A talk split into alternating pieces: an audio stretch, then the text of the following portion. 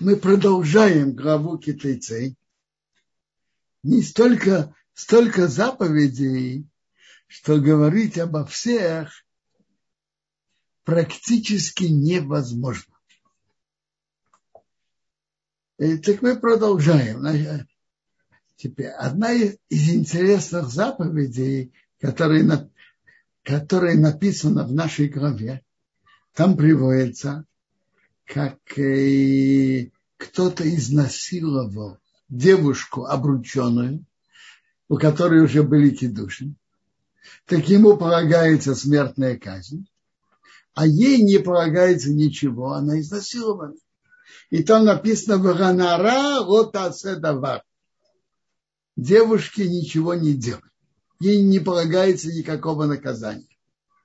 Рамбам считает это как отдельную заповедь. Не наказывать человека, который нарушил заповедь Торы под угрозой смерти. И даже в том случае, когда он должен был отдать жизнь, чтобы не нарушить, например, не служить идолам, или, скажем, не нарушить запрет разврата, он должен был не нарушить, отдать жизни не нарушить, но все-таки, если он нарушил, раз это было под угрозой смерти, то ему не полагается наказание от земного суда. Его расчет э, с небесным судом. Он должен на это сделать чуву, исправить и не нарушать, не нарушать. Но земной суд не может, не должен наказывать человека, который нарушил запрет Торы под угрозой смерти. Его это уже относится к небесному суду.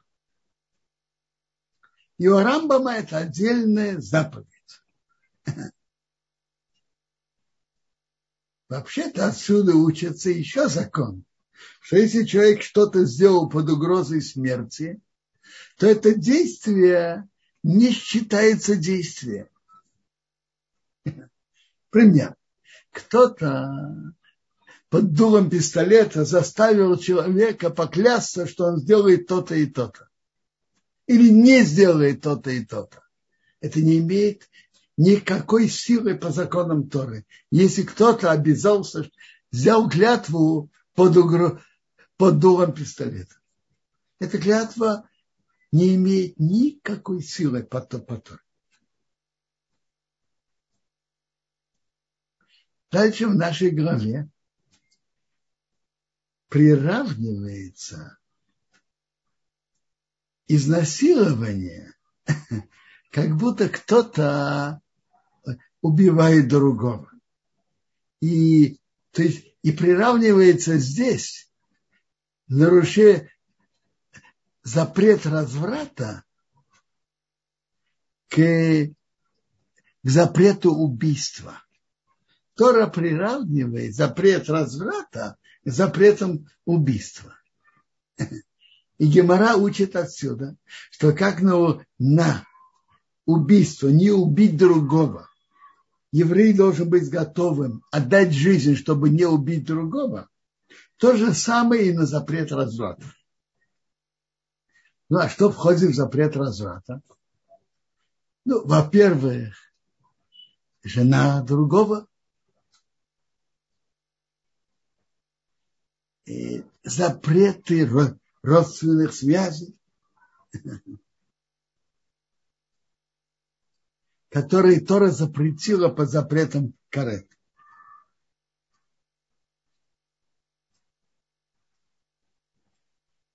Э,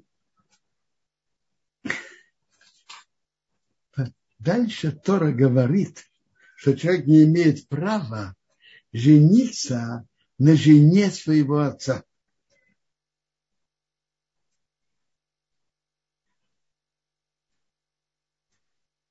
Дальше говорит, Тора говорит нам, что мы мамзер не вошел в общину Бога. Что такое войти в общину Бога? Это означает жениться на, еврейск, на еврейке. Мамзер не может войти, не должен войти в общину Бога, не должен жениться на еврейке. А что такое мамзер? Что такое мамзер, о котором говорил Атор? Мамзер – это если, например, женщина, еврей, еврейка, которая замужем, и кто-то другой еврей с ней жил, то если от этого родится ребенок, то он мамзер. Что такое мамзер? Что папа с мамой э, этого ребенка, если бы они хотели, они не могли бы делать между собой кидуш. А мы учили, что все запреты разврата, на которые есть, Тора написала запрет карет, то они не могут сделать кидуш. Кедушин недействителен. Так это отношение за замужней женщиной, отношения с близкими родственницами, допустим, с сестрой, с, с тетей, сестрой брата, э, сестрой отца, сестрой матери и так далее. Так, от таких отношений ребенок, который рождается, называется мамзер, и ему нельзя жениться на еврейке, если он мальчик. Если она девочка, то ей нельзя выйти замуж за еврея. И этот запрет идет дальше, на след... переходит дальше на следующее поколение.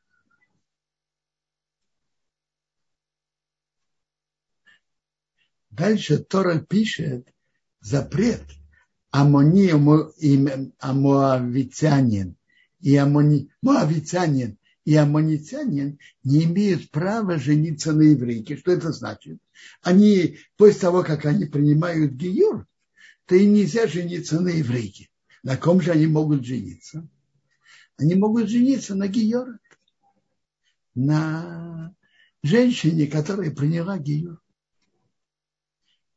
И этот запрет идет дальше в следующее поколение тоже. Но запрет касается только мужчин. Моавитянка, которая принимает геюр, имеет право выйти замуж за еврея.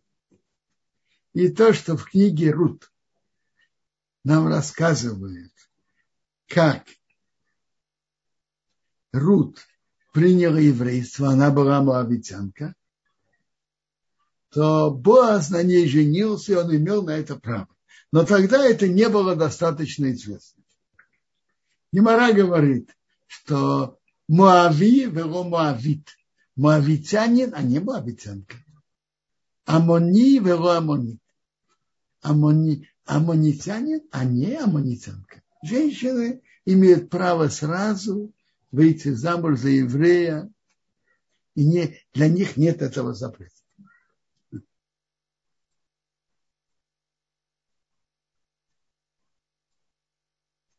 Дальше Тора говорит про Мицри и Адоми, египтянина и адомитянина. Они не имеют права войти, войти в общину Бога, жениться на еврейке.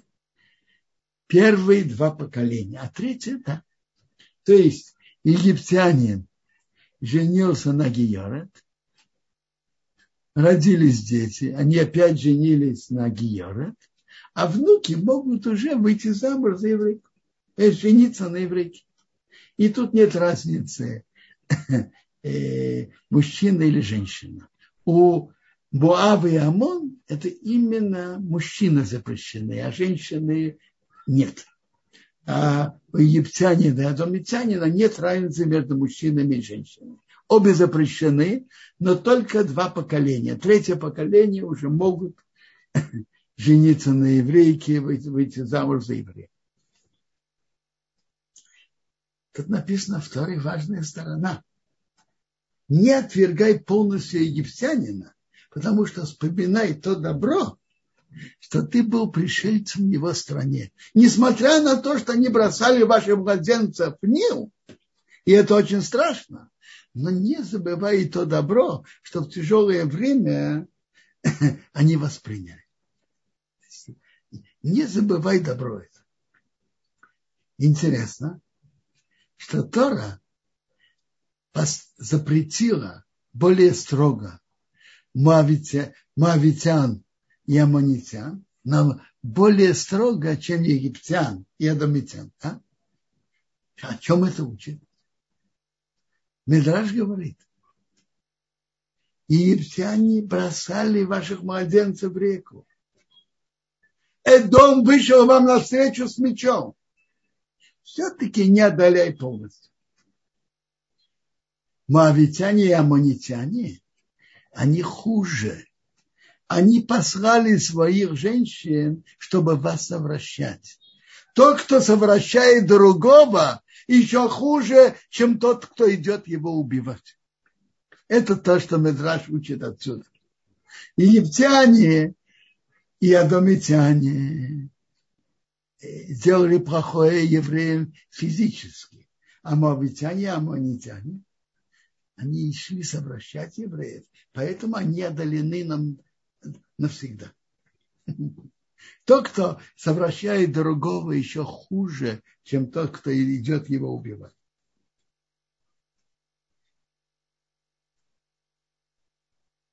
Тора говорит, что нельзя, чтобы была девушка, которая,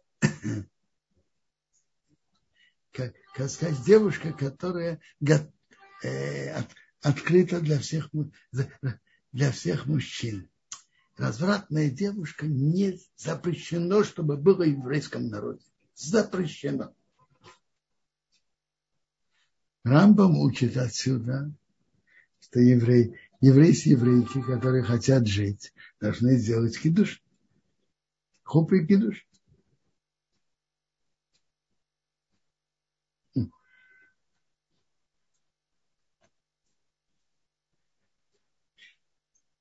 как если ты сделаешь обед перед Богом твоим, обед, дать что-то, принести жертву, дать для бедного какую-то сумму, не задерживай его уплатить, потому что Бог его потребует, и у тебя будет грех.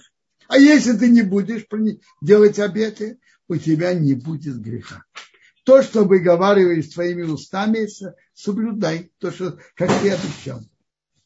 То есть, если человек сказал, что он даст что, такую-то сумму, скажем, для так, так, такого-то больного, который должен пройти операцию, для такой-то сироты или такой-то вдовы, он обязан это выполнить. Но лучше не обещать и не принимать обеты, потому что это опасно.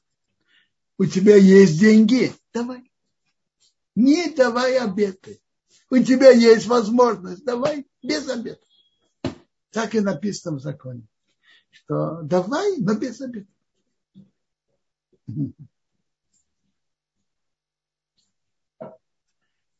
В еврейском народе дальше.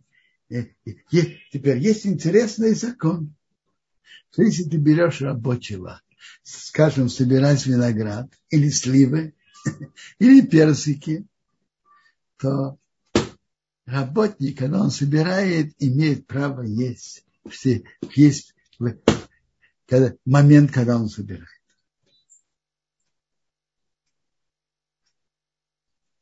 Дальше Тора нам говорит о святости еврейского народа и как происходит в еврейском по закону Торы, э, как должны себя вести э, пара когда они хотят жить вместе, пожениться. Так по закону Торы, чтобы пожениться, они должны сделать кедушин. То есть он должен ее приобрести кедушин, а потом сделать хупу, поставить хупу и жениться.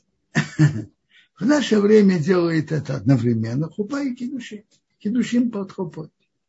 И, и С этого, молодые начинают общую жизнь. То есть по закону Торы надо прежде всего сделать хупа и кедушин. Интересно. Тут же была корона, и были ограничения. Ставить, ставить, приглашать много людей на свадьбы и делать это в красивых больших залах. В харидимном религиозном обществе количество свадеб не уменьшилось, а говорят, даже увеличилось. Почему? Когда пара не может жить вместе, без того, что они поставят хупу и кидуши. Так э, можно много людей, зовут много людей. Нет такой возможности. Делают маль, хупа и с маленьким количеством людей. Главное же, чтобы они могли начать вместе свою свою совместную жизнь. Так ставили мы, было очень много свадеб в это время. С маленьким количеством участников, э, в открытом месте, с масками и так далее. Но. Дальше Тора говорит, что если э, пара хочет разойтись, то единственный путь что муж пишет жене и передает ей разводное письмо. Как его делать? Это очень непростой и сложный вопрос, как это делать. И нет, есть равинские суды, это делают. Конечно, если можно э, восстановить мир в семье, это лучше. Но как, если они расходятся, то пусть муж напишет жене разводное письмо, передаст. И только так они раз, разводятся. Только таким путем. И Тора говорит, тут еще закон, что если женщина, если муж разошелся с женой, и она вышла замуж за другого, и она со вторым развелась, или второй муж умер, то первый муж не имеет права ее вернуть.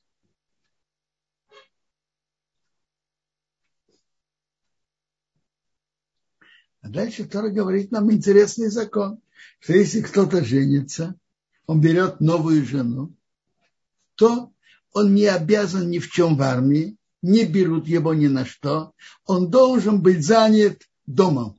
Это мецва, что первый год он посвятил общению со своей женой, чтобы построить, построить э, теплую, хорошую семью. Первый год, что он посвятил э, связи своей женой. И это очень важно, чтобы было построен, был построен хороший, теплый дом.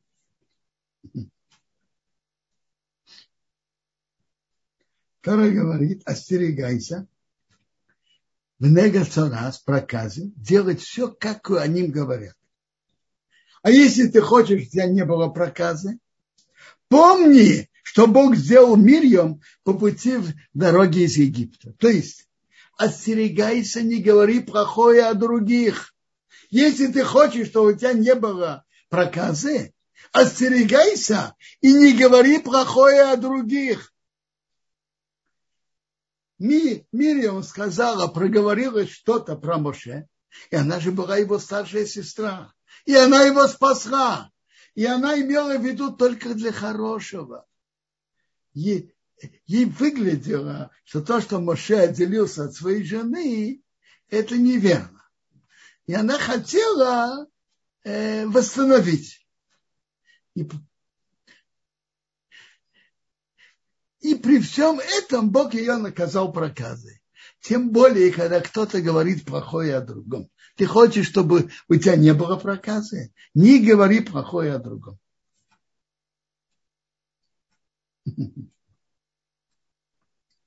Дальше Тора говорит об оплате работнику.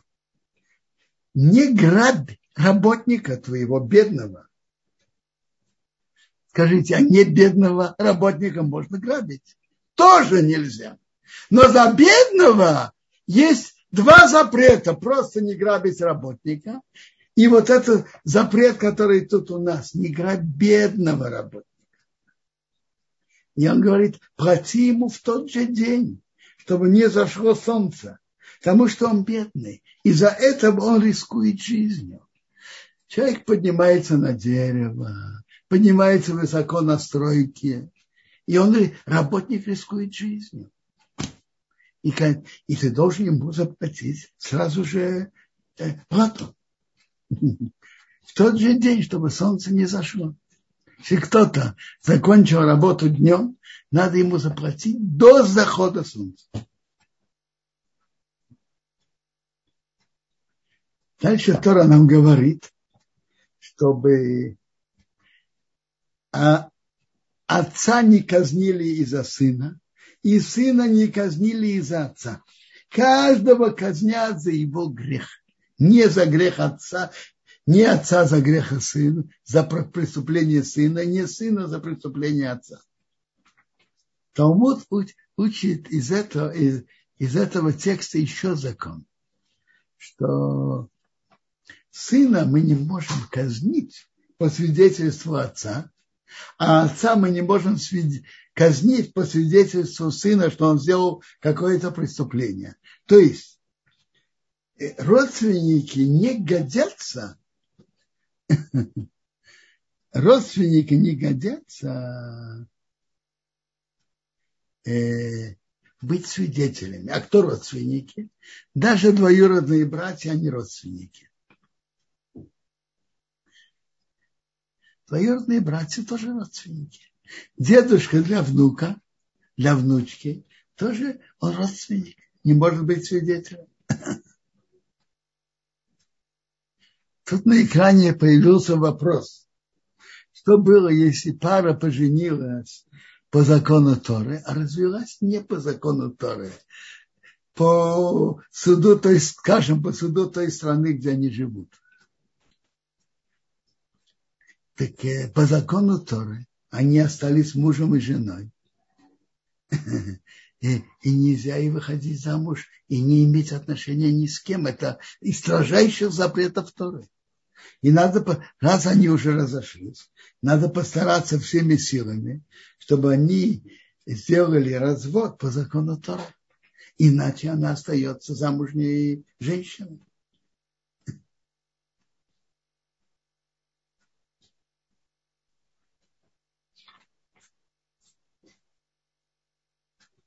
не искривляй суд пришельца и, и сироты.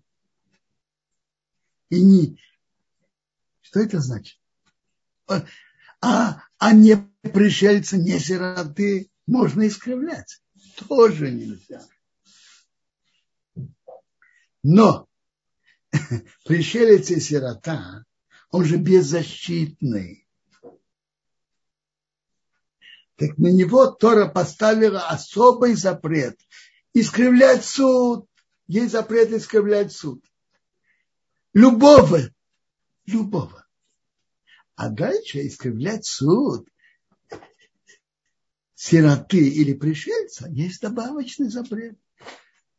Потому что он беззащитный. И судьи не чувствуют, что, они, что их кто-то раскроет. Это еще запрет. Тот, кто искривляет суд любого еврея, нарушает один запрет Торы. А кто искривляет суд пришельца или сироты, нарушает два запрета Торы. Тора нам говорит, чтобы мы заботились о нуждающихся. Интересно, когда-то нуждающиеся даже бывало, что они не должны были побираться. На что они делали? Написано так. Когда ты жнешь жатву, и ты забываешь сноп, не вернись его взять. Пусть будет для пришельца, сироты и вдовы. То есть есть э, для бедных от жатвы было так, они оставляли край поля, В, на, в нашей главе это не написано, в других главах написано. Затем, если единичные колосья падали на землю, оставляя, не подбирай. И если человек забир, забывает сноп, не возвращается его взять. Что, что делали бедные люди? Приходили на поле после жатвы и подбирали. И, по, и, и этим они кормились. Э, если вы помните, читали в книге, в книге Рут, рассказывается, как она пришла на поле и собирала. И она это молотила, ее было столько там ячменя.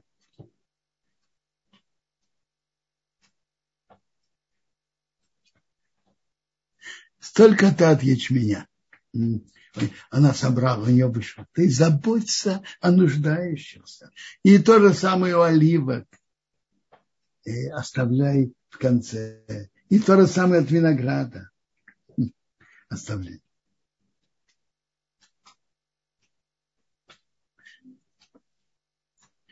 я вижу на экране несколько вопросов, что было. Если, если были хупа и то нет сомнения, нет вопросов, что если разводиться, нужно разводное письмо, нет вопросов. А если брак был составлен только гражданский, и они жили вместе, считается ли это как кедушин по Торе или не считается. Это не новый вопрос. И обсуждают это. И есть разные мнения. Стараются сделать, стараются всеми силами все-таки при этом сделать развод по Торе. Стараются. Если не получается, спрашивают Рави Беддине, что делать. Обычно стараются делать развод по Торе разводное письмо потом. И даже если, раз они жили долгое время, какое-то время как муж и жена, то стараются делать развод потом. Если, если они просто имели случайную связь, как говорят, как, как говорят студенческие отношения, то ничего не надо. А если они жили как муж и жена, то стараются, чтобы сделать развод потом.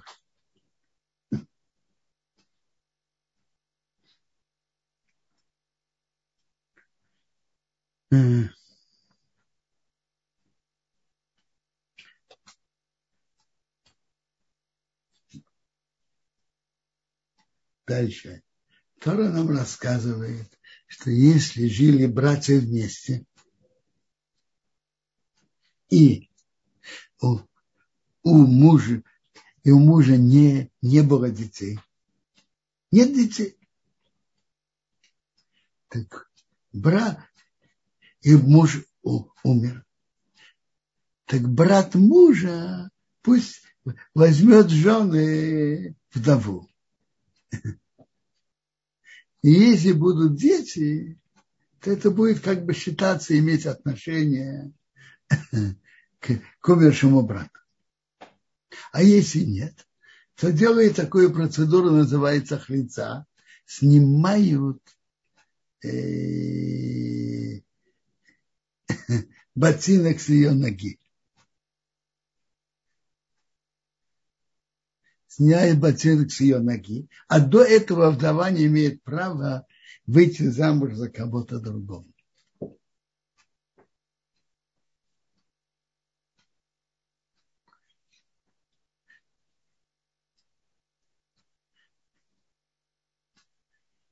или хлица, то есть снятие э, ботинка с ноги э, брата мужа, это делает, делает бедыни, или он на ней женится. Я знаю, что принято, обычно делает хлица, а не ебум, то есть не женится. Брат э, умершего не женится на вдове, но обычно делает хлица, и тогда после этого она может выйти замуж. Это в нашей главе. Тут был на экране вопрос, а что происходит, если уже прошло 30 лет, что они не живут вместе. Нужен развод или нет? Если развод, раз развода не было, то не важно, сколько времени прошло, надо постараться сделать развод потом. Как-то постараться найти и сделать развод.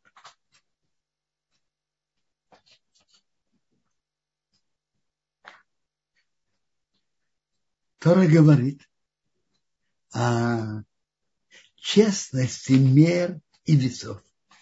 Мер объема, э, мер веса. Быть честным. Чтобы у тебя не было разные гири. Значит, такое разные гири? Большая и маленькая. Большой он покупает, а маленький он продает. Чтобы не было у тебя двух мер когда-то продавали масло или вино мерами. Там не было. И если будет правильные гири, справедливые, и меры честные и справедливые, чтобы у тебя было, чтобы ты жил долгие годы. Потому что а если ты делаешь честные гири, то у тебя будет добро, будет хороший заработок. А если же ты если то нет.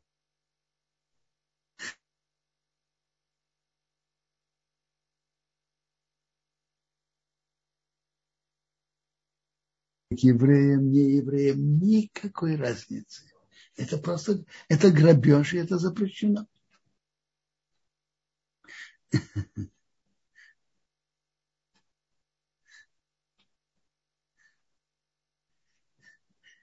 то это, то это запрещено.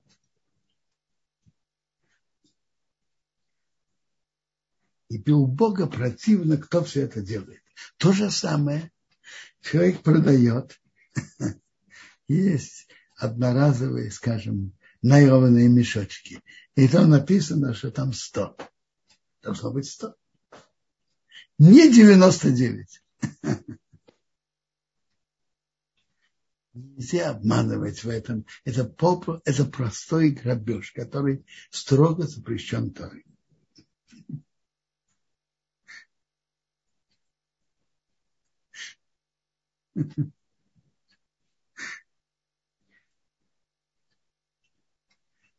Я слышу интересную историю. Кто-то как-то хотел сэкономить и ложить меньше мешо, наированных мешочков. Потом он вдруг узнал, что это запрет. Что, он пришел к Равину, что ему делать? Что мне сейчас делать? Он говорит, знаешь что? Все-таки надо постараться это исправить и вернуть ограбленное. Постарайся сейчас ложить больше, чем 100. 101, 102, 103. Он стал так делать.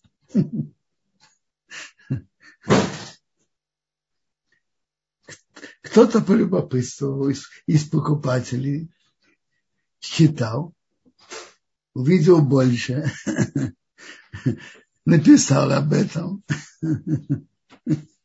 И у него все, все потом э, хотели покупать. Тут был на экране вопрос. Если не было хупы и кидушин, по Торе не было, и не было развода по Торе, разводного письма Гета, и эта женщина жила с кем-то и родились дети.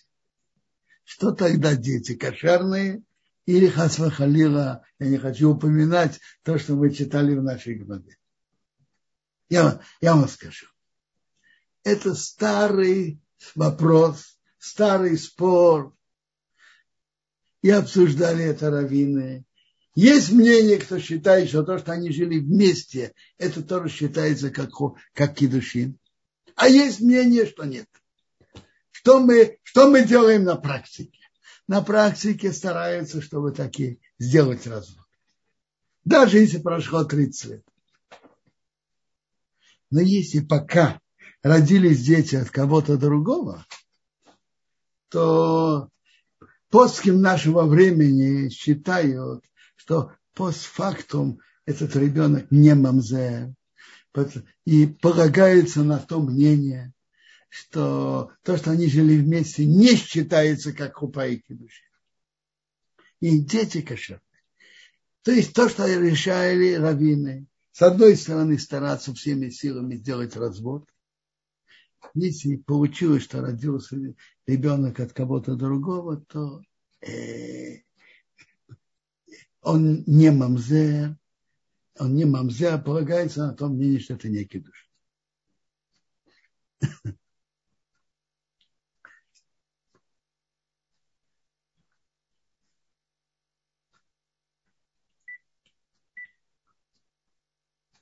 Может быть, есть вопросы по теме, я готов слушать. А дальше я хочу начать новую тему, подготовку к Рошашана, подготовку к Великому Дня Суда. Пока, может быть, вопросы по теме. А, да, Рубенсион, а мы сейчас смотрели вопросы в чате. А, есть только вопросы, те, которые вы увидели. Поэтому только эти ну хорошо, продолжить. Так, я, да. так я продолжаю дальше. Э, а вообще-то это хорошо. Можно мне послать, чтобы я видел на экране, но чтобы оставалось немножко больше времени на экране. О, вот тут вопрос. Нужно ли получать развод по Торе от нееврея? По закону Торы еврейка, которая жила с неевреем, нет никакого брака по Торе. Они разводятся, ничего не нужно. Э, дети являются евреями, потому что мама еврейка. Еврейство ведь идет по отцу, по матери, прошу прощения. Еврейство ведь идет по матери. Еврейка, которая жила с неевреем, и они жили вместе и расходятся. Ничего по Торе не надо, ничего дети являются евреями, потому что мама еврейка, а еврейство идет по матери. То же самое еврей, который жил с нееврейкой, то ни, никакого развода не надо по закону Торы, ничего. Но в, в таком случае, к сожалению, дети являются неевреями. Ведь тут тоже еврейство идет по матери, а мать не еврейка. Поэтому дети не евреи. На развода ничего не надо. Еврейка жила с неевреем, еврей жил с нееврейкой. Это не считается браком по Торе вообще.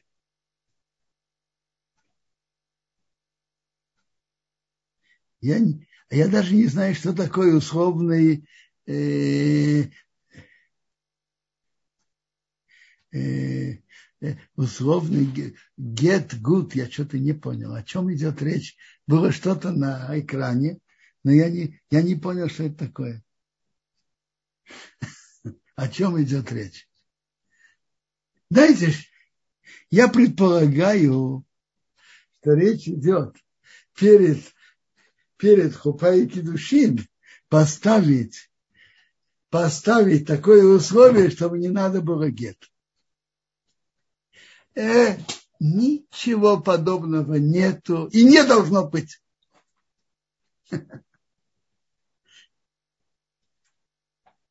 Послушайте, насчет Давида это было что-то другое. Когда во времена Давида, когда выходили перед выходом на войну, никто не знает, что будет с солдатами. Во-первых, они могут погибнуть и трудно их найти. Они могут пропасть без вести. И поэтому те, кто выходили на войну, писали разводы своим женам. Те, кто выходили на войну, писали разводы своим женам. Папа за отцом рассказывал, его мама, она была дочкой Равина.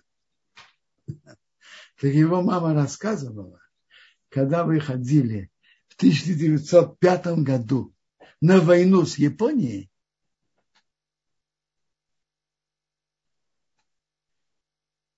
то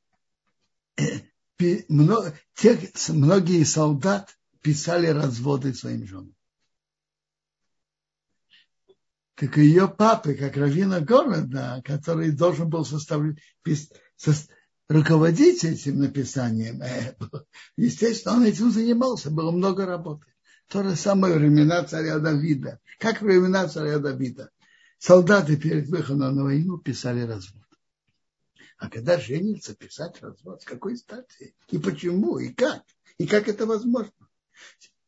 Они женятся или нет, скажите? Она выходит замуж или нет?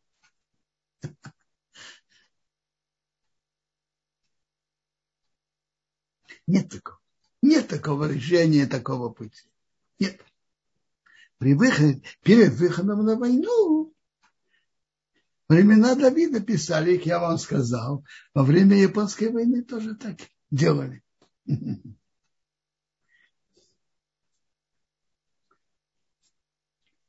Хотел бы сейчас говорить о подготовке к Рошашана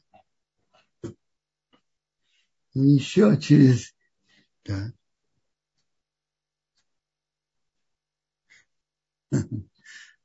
Вы спрашиваете, что будет, если она захочет гет, а он не согласится. Надо как-то стараться найти пути уговорить. Как-то найти компромисс.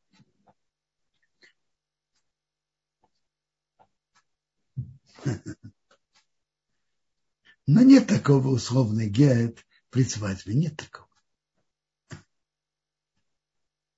Нет.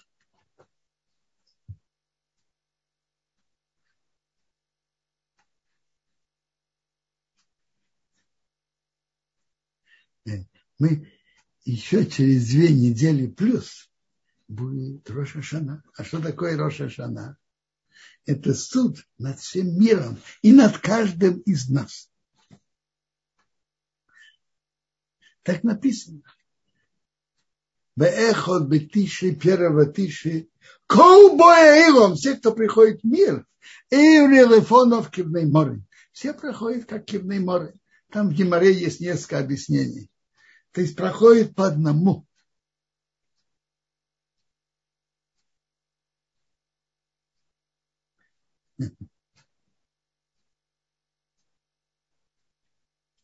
Только, только раз тут вопрос из Ютуба. Солдат должен дать гет. Значит, он должен.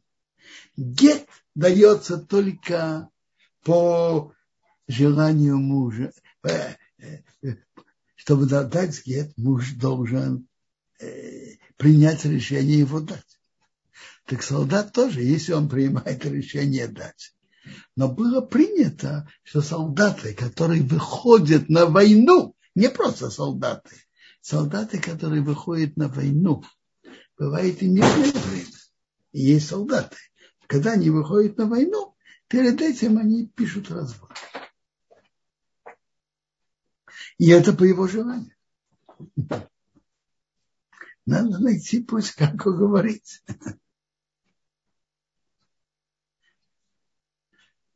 Я возвращаюсь к теме Роша Жана первого Тишрей все, кто приходит в мир, проходят перед Богом как овечки. Знаешь, как овечки? По одному.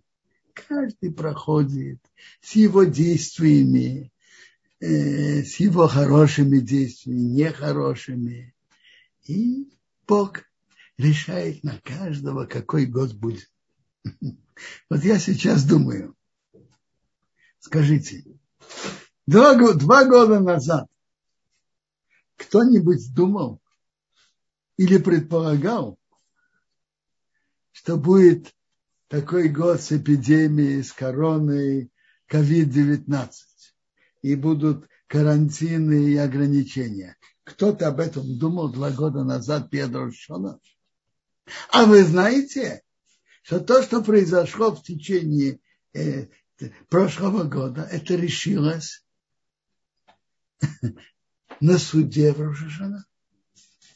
Также и в этом году на суде в Рошашана решается, что будет со всем миром, что будет с еврейским народом, И что будет с каждым из нас в будущем году. Мы будем живы. Или, или, или и Хасва Халила нет. Будем здоровы или нет. И так далее. Э, будет нормальный заработок или нет. Все решается на суде в Рошашана. И поэтому этот суд очень важен. Должна быть на, на суд, надо, к суду надо готовиться, приносить хорошие документы, хорошие факты, э, приводить хороших адвокатов. Кто, так, что за адвокаты можно принести на будущий год? На, на суд Рошишана. Каких адвокатов? А? Добрые действия, мецвод. Например, участвовать в уроках Торы, слушать их. Это э, это заслуга. Помогать нуждающимся здака, денежно, помогать поддерживать места, где изучает Тору, это, это заслуга. Это хорошие адвокаты. Более аккуратно соблюдать заповеди. Это хорошие адвокаты. Вы знаете, что хорошие адвокаты стоят, стоят больших денег в современном мире. Правильно?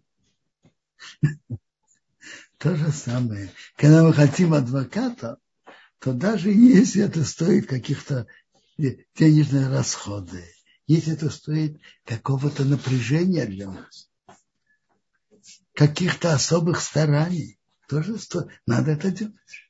И, и наоборот, чем больше стараний, тем больше заслуга написано Перке вот в Пумцаре Агре. Насколько это трудно, соответственно, этому платят за это. Вот, например, э, одна из при, присоединиться к урокам Торы, изучить законы Торы соблюдать субботу более аккуратно. Принять субботу пораньше немножко. Или хотя бы точно вовремя, которое написано в календаре. Не запаздывать. Например, это заслуга. А принять еще раньше, еще больше заслуга. Аккуратно изучить законы субботы и, и и хорошо соблюдать. Законы субботы, они очень практичные. И для мужчин, и особенно для женщин. Они же готовят еду.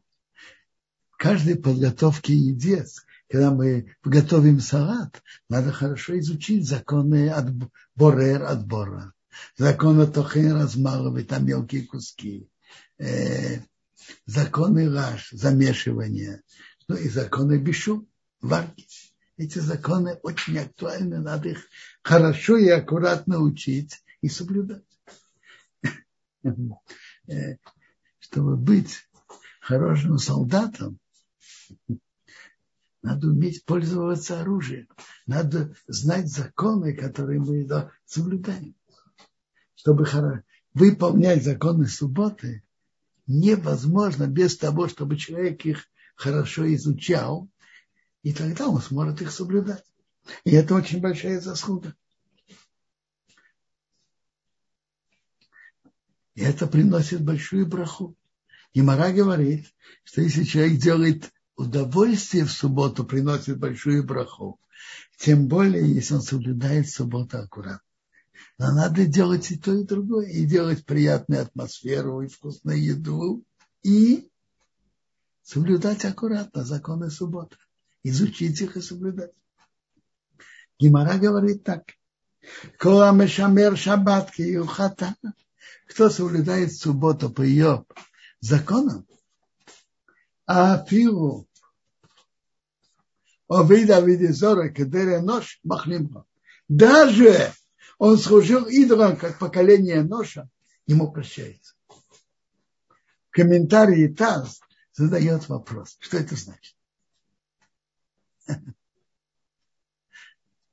Человек, соблюдая, служит идолам и соблюдает субботу. Как это может одно загладить другое? В Торе нет, нет индульгенции. Заслуга заслугой, наруш, нарушение нарушением. Нет индульгенции. Я забыл обратить внимание, это как раз в нашей главе очень ясно. Там написано, не приноси в храм платы распутной женщины. То есть кто-то за распутство женщины дал ей барана. В храм это не приносится. В чем смысл этой заповеди? Есть люди, которые что-то нарушают, а потом делают этим заповеди. У человека его лавка открыта в субботу, он зарабатывает деньги. Он говорит, я не для себя работаю. Я большую часть от этого даю на заку, на битнес.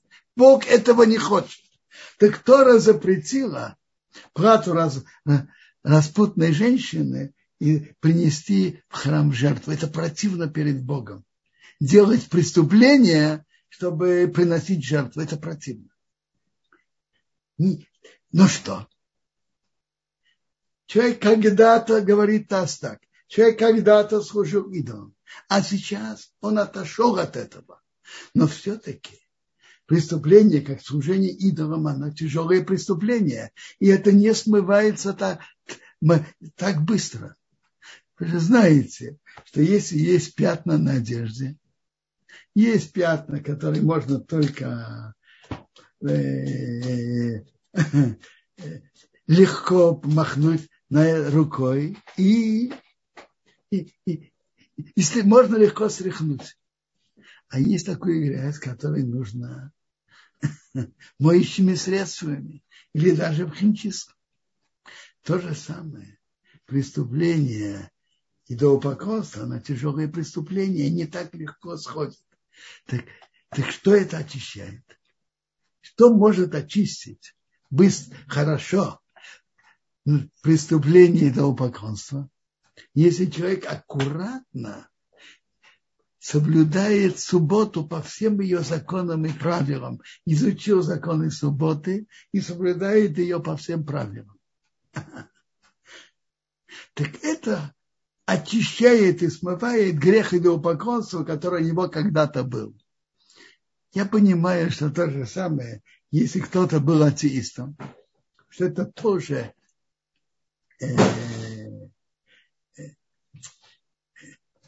нарушение союза с Богом. А он вообще ни во что не верил.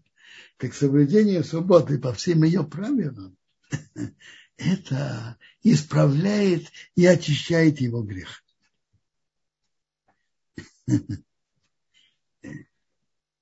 Например, изучить законы субботы, их соблюдать как надо, принять субботу вовремя, спокойно. Пусть даже если не осталось времени полностью э, помыть пол, хотя бы подмести. Но самое главное, принять, лучше принять субботу вовремя, даже если это будет пол не помыт, а просто подмели его. И, и пусть даже одним хорошим салатом меньше, но принять субботу вовремя. Э, э, а почему такие субботы имеют такую большую духовную силу?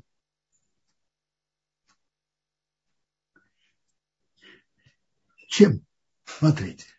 Суббота – это заявление, декларация каждого еврея о том, как Бог создал мир за шесть дней.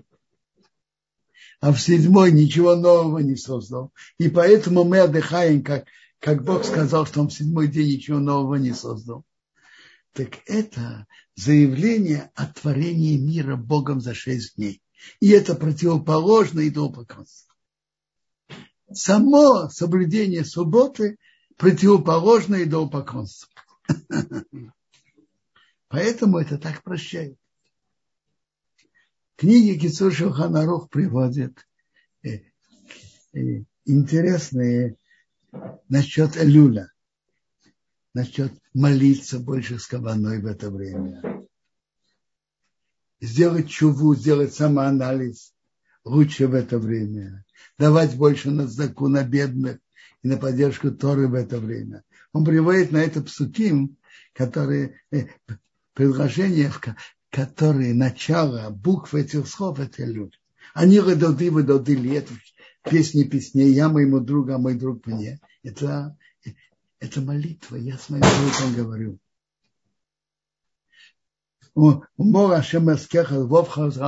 Бог обрежет твое сердце и сердце твоих детей. Это тоже, это люль, это чуба, возвращение, самоанализ, исправление. Шах Манот и Ишгарею, давайте подарки один другому. Э, и матанот хавим подарки бедным, это здака.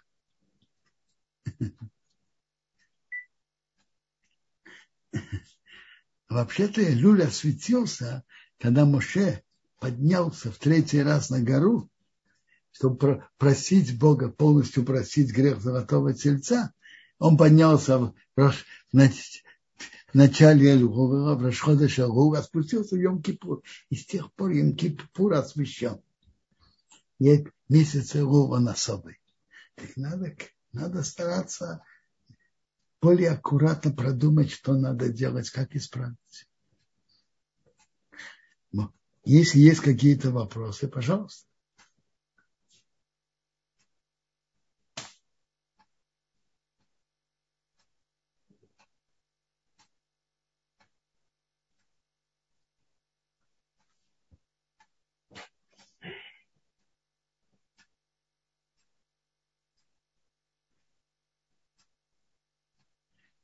Да, Есть вопросы. Я видел только один вопрос на экране. Если человек одалживает и берет залог, и он, скажем, э, пиджак возвращает ему э, к утру, а одеяло к вечеру, например, если он взял одеяло, какой же смысл в этом? Правильно, я вам скажу, когда-то не были такими богачами, как мы сейчас, что у нас есть несколько как правило, несколько пиджаков и несколько одеял, а было только одно. Теперь, это целый канитель, все время к нему приходят, берут, возвращают. Человеку это неприятно, и он постарается быстрее отдать, отдать долг. Ну, какие еще вопросы есть? Робинсон, есть еще вопрос такой, э, что Раша объясняет, что э, за обман при торговле придет враг, например, как Амалик. Э, и эти темы, так как почему он так объясняет? Потому что эти темы, они находятся рядом. А какая смысловая связь? Почему именно такое наказание? Это э, обманывать в мере и весе. Это большое преступление, это грабеж. И в чем-то этот грабеж даже хуже, чем простой грабеж. Почему? Простой грабеж человек иногда это делает, к сожалению. А это постоянный грабеж. Весь день он пользуется неверными мерами и, вес, и весами. И он обманывает многих людей постоянно. Это грех, который постоянный, поэтому он такой тяжелый. А, Робинсон, спасибо большое. Есть вопрос такой. А, если человек бизнесмен, и он должен отделить десятину массер, а, ему нужно расчет, расчет делать с первого тишрея по первой тишрея? Послушайте, нет закона, как чтобы он делал. Э, в реальности же сейчас, если это бизнесмен, то у него его бухгалтера делает расчет по европейскому счету, так я понимаю, от 1 января до 1 января. Пусть он дает сдаку, окончательный расчет когда он получит доход за весь год, реальный доход. Пусть будет по гражданскому году. Ведь реальный, э, э, ведь надо же прежде всего сделать расчет. А его реальный расчет, его бухгалтера предоставляет ему как раз к, э, от 1 января до 1 января, правильно? Да. Пусть, пусть так делает расчет сдаку, сдаки. Но обычно они предоставляют расчет какое-то время после 1 января. Так мне кажется. Угу. Пусть он пока дает. Окончательный расчет, когда он получит. Сколько по, получит э, счет от бухгалтеров своих. И, конечно, я уже говорил, Хабацхайм пишет, что у человека отделял Маасер – это обычай в еврейском народе, и это браха, и это помогает от, от разных экономических и других проблем, но чтобы это было, блин, это. Спасибо. Говорят, что тот, кто это делает, ему разные кризисы не, не, его обычно не затрагивают. И требования добавочных налогов его обычно не затрагивает тот, кто отделяет аккуратно десятую часть доходов на сдаку. А, Рубенсион, а, есть тут еще подняли руки, если можно, я а, включу эфир, а вам передам слова. Татьяна, пожалуйста, вам микрофон включили, сейчас попробуйте сказать, задать вопрос ваш. Татьяна? Э, пока я вижу, Татьяна подключается, я дам возможность Маире спросить. Может быть, Маира подключится тоже. Э, здравствуйте. Э, спасибо большое, Рав Значит, и вам за урок. Значит, такой вопрос. Если у человека первородное животное оказалось изъяном, и он не может его принести как в храм, как в этом случае поступает? И что делает потом с этим животным, я который Когда-то, когда-то были мудрецы и паски, которые хорошо знали во всех законах изъяна. И если они говорили, что это изъян, то передавали это коину, и коин это ел обычным путем. Теперь в наше время, я не знаю, что делать. Наше, нет, в наше время делают по-другому. Э, перед, перед тем, как рождается первый приплод, то делают продажу мамы не евреев. Этим, по-моему, занимается тут э, Махон Хекера Хакаута Упиатора, так занимается, продает не еврей. Это то, что делается. И это самое лучшее, что можно сделать. А то есть, получается, вместо первенца отдается его мама. В смысле, продается его мама, и эти деньги... Нет, получается... раз есть какое-то партнер, партнерство не еврея в его маме, то он уже не имеет святость первенца, чтобы его принести в жертву. А, понятно. Это производится раввинами, продается и частично. Это уже, а... это уже надо спросить и тех, кто этим занимается. Это сегодня. А когда был храм, когда приносили жертвы? Когда был храм, нельзя, не надо было это делать. Когда все нормально приносили в жертву, а если нет, были раввины-специалисты, говорили, что есть изъян, тоже отдавали коину. И так, и так отдавали коину. Но если без изъяна, то коины это ели как жертву. А если ей был изъян, то коины это просто резали и ели как обычное мясо. И ага. были поским, которые говорили, вот это изъян, а это не изъян. Ага, понятно, спасибо большое. А вот еще такой был вопрос, у меня на, на уроке спросили. Когда э, проламывали значит, тиравы, э, когда произошло, там, нашли значит, человека убитого, э, проламывали тирицу, что делали с этой, с этой тирицей потом? С, этим, с, с мясом этой тирицы, если так можно выразить, где-то спросили. А, мне кажется, что тирицей нельзя было потом пользоваться. Так мне кажется. То есть, а, и что с ней делали? Уничтожали ее? Сжигали? А, нет, не ее закапывали и все. Ага, понятно. Хорошо, спасибо вам большое. Шаббат шалом. Шаббат Всего шалом. хорошего. Э, Да. Если можно, если есть время у нас, тут есть еще пару Пожалуйста. вопросов. Правда, немножко они уже больше к Рошишана относятся. Ну, Э, Рошашана тоже вопрос. Да. Это, это как раз это время говорить об этом. Тут спрашивают, э, были ли вы в Рошишана в Умане и какой смысл для вас в этом обычае ездить в Умань, если, если есть в этом смысл для вас? Смотрите, я в Умане никогда не был. в Рош ха-Шана. И вообще я там не был. Теперь, но вопрос не во мне или да во мне или нет. Вопрос же другой. Мне кажется так. Если кто-то там будет молиться, более сосредоточенно, тогда это имеет смысл.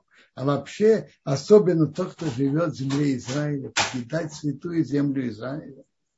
Я имею тут хорошее место, где молиться, в нашем районе. Я не думаю, что я там буду молиться лучше. А, Спасибо, Рубинсон. И, может быть, последний вопрос сегодня. Я вижу, Да. что у Татьяны не получилось, к сожалению, включить звук себе. Э, Последний вопрос такой был э, по поводу, вернемся немножко к началу нашей главы. В главе есть закон, что первенство от ненавистной жены, мы же говорили, нельзя лишить двойной доли наследства. Непонятно, а, как бы, а что бы мы могли подумать? Разве плохие отношения между родителями влияют на законы наследствования? Смотрите, есть мнение, что если нет первенца, то есть мнение Рабьехана Бенбрейка, что он может, что папа может сказать, вот у меня пять сыновей, и нет среди них первенца. Я хочу, чтобы такой-то сын получил не 20%, а 30% или 40%. А такой-то получил меньше. Так по Рабихан Бембрейке он может это делать. А вот право первородства, даже по Рабихан Бембрейке он не имеет права как наследство передать другому.